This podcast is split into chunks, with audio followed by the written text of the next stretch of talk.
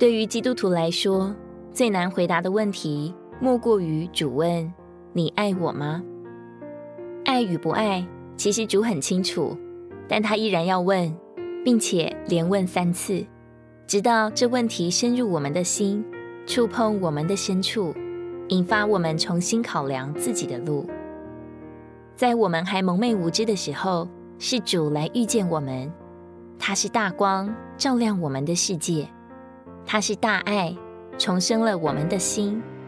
从此，我们的心有所属。从此，我们根本无法离开他单独生活。多少次清晨的相遇，多少次睡前的信托，多少次服侍中的喜乐，多少次劳苦后的安息，多少次急难之际的投奔，多少次于无声处默默等候。有山有谷，可泣可歌。是我们基督徒共同的故事。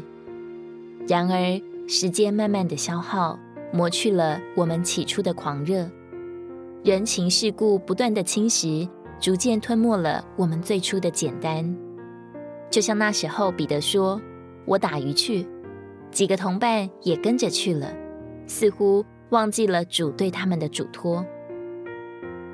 约翰福音二十一章十五节。耶稣对西门彼得说：“约翰的儿子西门，你爱我比这些更深吗？”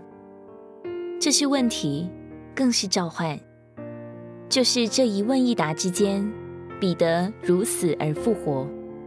我们的主就是复活，再次遇见他，他的面光和恩言是我们生命的救恩。